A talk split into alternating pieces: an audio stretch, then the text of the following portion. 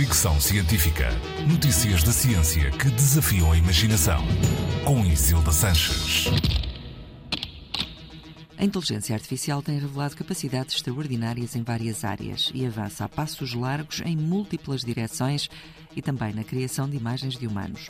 Estudo levado a cabo por investigadores da Austrália, Reino Unido e Países Baixos e publicado na Psychological Science concluiu que rostos de pessoas brancas gerados por inteligência artificial parecem mais realistas do que fotografias de pessoas reais.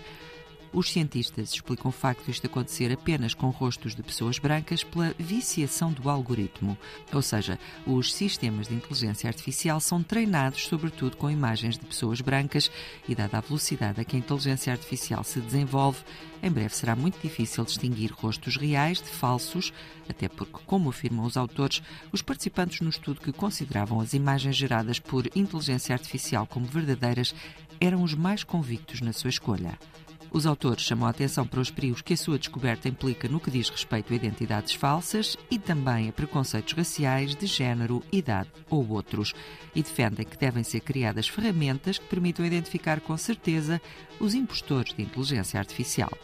Ironicamente, um sistema desenvolvido pelos mesmos investigadores foi melhor do que os humanos a distinguir rostos reais de falsos, acertando em 90% dos casos. Fricção científica.